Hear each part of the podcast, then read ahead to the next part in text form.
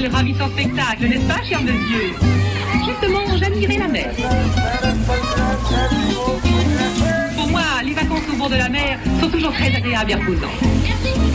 Et François de Beaulieu, le narrateur de la série estivale proposée par Gaël Guin, est né au début des années 50. C'est un enfant de l'après-guerre. Il évoque le développement d'ailleurs du, du, tourisme. Carte postale de la plage, la série estivale qui remonte aux origines du tourisme balnéaire, avec François de Beaulieu, auteur de Vacances en Bretagne, paru chez Scolvraise. Après la Seconde Guerre mondiale arrive ce qu'on appelle le baby boom. Comme son nom l'indique, ça ramène des enfants sur les plages. Entre 1950 et 1965, tout était possible.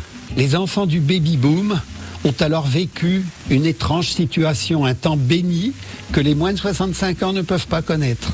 En ce temps-là, chacun trouvait sa place en Bretagne. C'était des vacances populaires, pas encore de masse. On allait en voiture à la plage et on se garait directement sur le sable.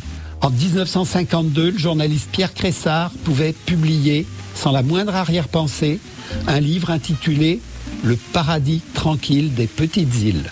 La déprise agricole libérait des terres et pour qui s'attachait, il était toujours possible, à l'occasion d'un petit héritage, d'acheter, sans se ruiner, une parcelle pour construire ou une maison à retaper. Progressivement, il y a eu des cabanons, des caravanes qui se sont installées à demeure.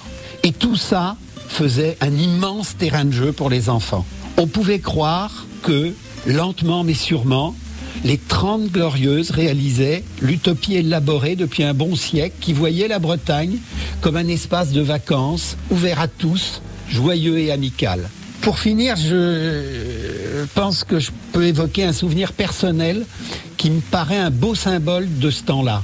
C'est les wagons des trains qui nous emmenaient en vacances et qui étaient constitués par des compartiments pour huit personnes. Ils étaient décorés par des photographies en noir et blanc avec des destinations de vacances qui donnaient déjà de la matière à rêver.